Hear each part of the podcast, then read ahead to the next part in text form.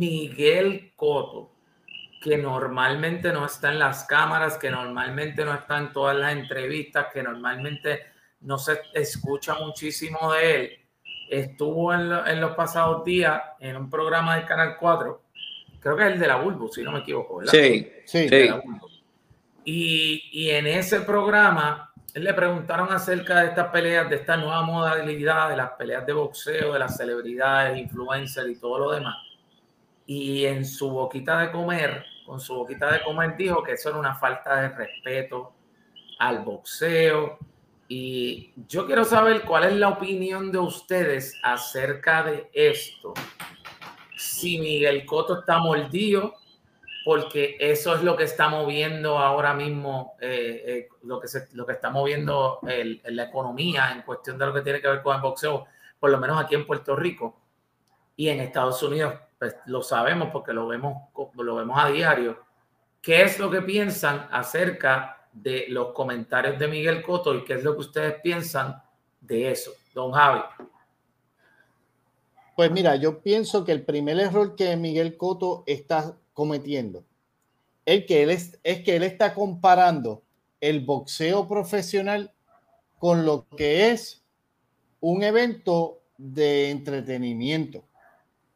Eh, si, si, tú partes desde la premisa de que estos tipos que están haciendo esto piensan fuera de Jake Paul, ninguno de estos tipos honestamente lo está, está haciendo para ver si pueden si pueden, eh, si pueden, ganar campeonato porque hay dinero, porque es entretenimiento y porque hasta ahora da resultados porque la gente va y lo ve. Mira, solamente en las finales, los Mete Guaynabo llenaron la cancha del Mario Quijote Morales como lo llenó eh, eh, el, chamaco ese Gallo, gallo de producer, gallo de producer que antes de eso nadie sabía quién era y ahora yo sé que por lo menos una parte de su nombre. Entonces, tiene resultados porque la gente lo ve, la gente lo apoya, la gente va a entretenerse, la gente no va a ver calidad de boxeo, la gente va a entretenerse. Encima de eso, Mr. Coto, con todo el respeto que usted se merece, bastante basura que es el boxeo profesional, que constantemente hay lavado de dinero, eh, venden peleas, hacen lo que sea, se roban peleas y todo lo demás, que el fanático se cansa de ver peleas y decir, mano, esto es un robo, le robaron la pelea a ese chamaco, esto, no se puede confiar en el sistema, no se puede confiar en, los en los jueces, pues entonces ustedes mismos han, ustedes mismos no lo culpo a él, pero lo, lo, los mismos, las mismas personas que manejan el boxeo profesional, son las mismas que se han encargado de ensuciar el deporte a tal nivel que la gente prefiere ir a ver dos bacalaos, reírse de ellos, burlarse de ellos, pagar menos, no estás pagando miles de dólares para sentarte ahí al frente a ver a dos bacalaos, reírte, janguear con los panas, darte la birra, janguear, que ir a ver una pelea de campeonato donde tal vez el que gana no es al que le da la pelea. So, Muy bien. Yo pienso que lo está viendo mal, está demasiado ofendido. Y eh, vamos, porque vamos a seguir, esta conversación no va a parar. esto, va a esto, va a seguir. Georgie, ah, cuéntame qué es lo que tú piensas. Es que es fácil de entenderlo a él, Javi, porque es que eh, estamos hablando de boxeadores profesionales que, y estamos claros que el boxeo es uno de los deportes más sacrificados y más difíciles que hay. Tú expones tu vida, eh, ahí en todas tus peleas tú expones tu vida tu salud, tu vida, tú le pones. Y tú trabajas de eso por años y años y años. Y tú ves el payaso en el ring. O sea, es, que, son, es que, es una pelea de exhibición para ti, serio. ¿Cómo tú, como una pelea, de, exhibición. ¿Cómo es eso? Eso, vale que, que, que como te, te, te, te, qué va? jugando o cómo es, porque la pelea que me dijeron a mí, yo, yo, no, yo no gasto dinero yo no gasto dinero en peleas de esa, de eso, de esa gente. De esa índole, de, esa índole. De esa, índole, porque no, no son peleas serias. De este nivel. O Pero es que no lo pueden mirar serio. Ahí tú, tú, mencionas, tú, mencionaste, tú mencionaste una pelea de gallo con coño, el con, coño, de gallo con que WWE. ¿Cuántas, ¿Cuántas veces? ¿Qué pasó en esas cuatro rounds? Dime tú. Sí, sí, sabemos. sabemos tú, vas a pagar dinero tuyo para qué. Termina tu punto para nosotros continuar. Es que mi punto es como el, mi punto es como el de como, como el de Cody. Yo creo que es para peleadores como, como, como él que cogen esto en serio. Es para, se puede, se, se puede percibir como si fuera una falta de respeto hacia, hacia la profesión. Claro que sí. Y la manera en que lo están llevando y, la, y las payasadas y esto, lo otro. Ahora, ahora viene el gallo con el Rey Charlie, pero o sea, no, no. Yo, por lo menos yo no las veo, no las pago. Eh, Tony es el que No, ya se fue. Tony es el que lee algo. Yo, probablemente fue yo el que, le, el que le hice verla el que, le, el que la hizo verla. Pero a ver si Georgie entra un momentito, pero nada, anyway, voy a dar mi punto de vista. Mira, cuando tú estás viendo lo que está pasando ahora mismo, la, hay, hay, tantas cosas que están cambiando, no tan solo en, o sea, alrededor de los deportes, en todo. Y siempre va a existir este núcleo, este grupo de personas, estos puristas del boxeo, que cualquier cosa que tú les traigas que tenga algo de diferencia no va a ser bien visto. Entonces, estamos en ese tipo de situaciones ahora mismo.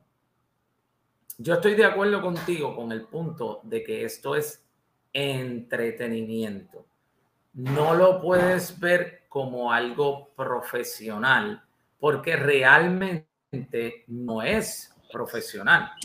Entonces, cuando tú estás en este tipo de, de, de, situación y escuchas a Miguel Coto hablar, yo tengo que decir, mano, yo estoy de acuerdo con él porque él es de los puristas del boxeo. Él es de esta gente que tú no le puedes poner otra cosa, como los puristas de la salsa, que tú no le puedes poner cualquier otra cosa, porque los puristas de la salsa escuchan simple y sencillamente la salsa vieja. La salsa romántica no es salsa de verdad. Este, y ahora mismo nosotros estamos viendo esto constantemente. Georgie, que ve WWE igual que yo, sabe que eso es algo que también los luchadores, los que hacen lucha libre, los puristas de la lucha libre, no están de acuerdo a cómo se movió la lucha libre, que ahora mismo está vista como simple y sencillamente entretenimiento. So, eso va a pasar, igual que los puristas del básquetbol que no están de acuerdo con que Curry le esté tirando de mitad de cancha y que estén pasando un montón de cosas. todo esto tiene que ver con, con la evolución. Yo estoy, a mí me gusta esas peleas de, de, de las celebridades y los de influencers. Sí pero no lo veo como el deporte per se. Inclusive ni tan siquiera lo comparo. O sea, no digo tampoco como, como tú dijiste hace un momentito que yo también tengo eh, mis puntos acerca de, de, cómo se roban las peleas en el boxeo o los matchups estos o que te ponen a los tipos y te los inflan. Que, que los otros días el fenómeno estuvo en un podcast por ahí este, hablando de eso, de cómo inflan a las personas y los ponen a pelear con, un montón de gente y a veces hasta te inflan los números, porque tú de momento tienes 20 peleas y lo que lleva es, es un año, dos años peleando y tú dices, espérate, este tipo que pelea todos los días, todos los días de la semana todas las semanas. So, yo no estoy de acuerdo con, o sea, pienso que Miguel Coto tiene su punto como purista, pero yo no estoy en contra de ese tipo de entretenimiento porque definitivamente se está moviendo y aquí en Puerto Rico lo están utilizando como gancho para que la gente pueda ver a los boxeadores de verdad. Y eso es lo que a lo mejor Miguel Coto no ha pensado, porque yo estoy totalmente seguro, eso te lo puedo asegurar, que todos estos tipos que ven, que son del boxeo de aquí de Puerto Rico, definitivamente no están de acuerdo con que Ray Charlie y Gallo de Producer suban a ring a boxear. Pero si eso es lo que, los va a ayudar a ellos a empujar. Pero Tony, tú dijiste algo de Curry, no tiene nada que ver con Curry. El juego evolucionó. No, estaba hablando de los puristas, que a los puristas no les gusta los baloncelista profesional. No estamos hablando que si, si, a ti te gustaría que si, Gallo de Producer coge y se pone a jugar baloncesto este, eh, no, pero es que no. No lo dije en esa forma, no, no, lo dije en esa forma, lo dije por la parte de los puristas. No lo estoy diciendo porque no sea profesional, no lo estoy diciendo que Curry no sea profesional. Que los puristas del baloncesto no le gustan que hoy en día no, se juega defensa. Cuando los puristas no hay forma de que tú les vendas otra cosa que no sea lo que ellos ya consumen y lo que es. Si tú se les trae otra cosa, por más que se los mezcle, no lo van a, no lo van a querer. Pero el Rey Charlie dijo algo bien interesante que se la dejó caer a, a Miguel Coto. Y es algo real. Ahora Miguel Coto. esa gente le hablaron a Miguel Coto, y perdóname, esa gente hablan así de Miguel Coto como si, como si, como si Miguel Coto fuera. Si se lo encontraban por ahí, no le tienen miedo. Este, Exactamente. yo lo veo por ahí, yo no he dicho nada y me, me asustaría saludarlo.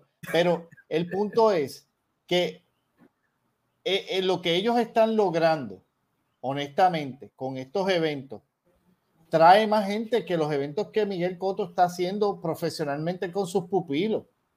Entonces tú lo miras de esta manera. ¿Qué están creando? ¿Qué, ¿Qué, están creando estos chamacos? Que, que, que hace que el evento sea más successful y es el hype.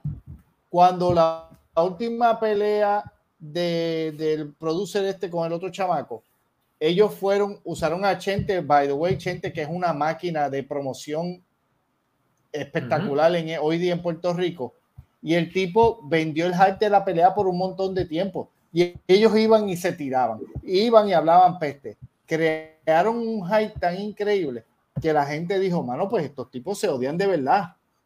Y entonces después creaste, trataste de crear un hype con Juanma, a ver si, si qué se daba de ahí. Pero el hecho es que es entretenimiento, estás vendiendo, sigues maquineando próximos eventos, tienes que mirarlo.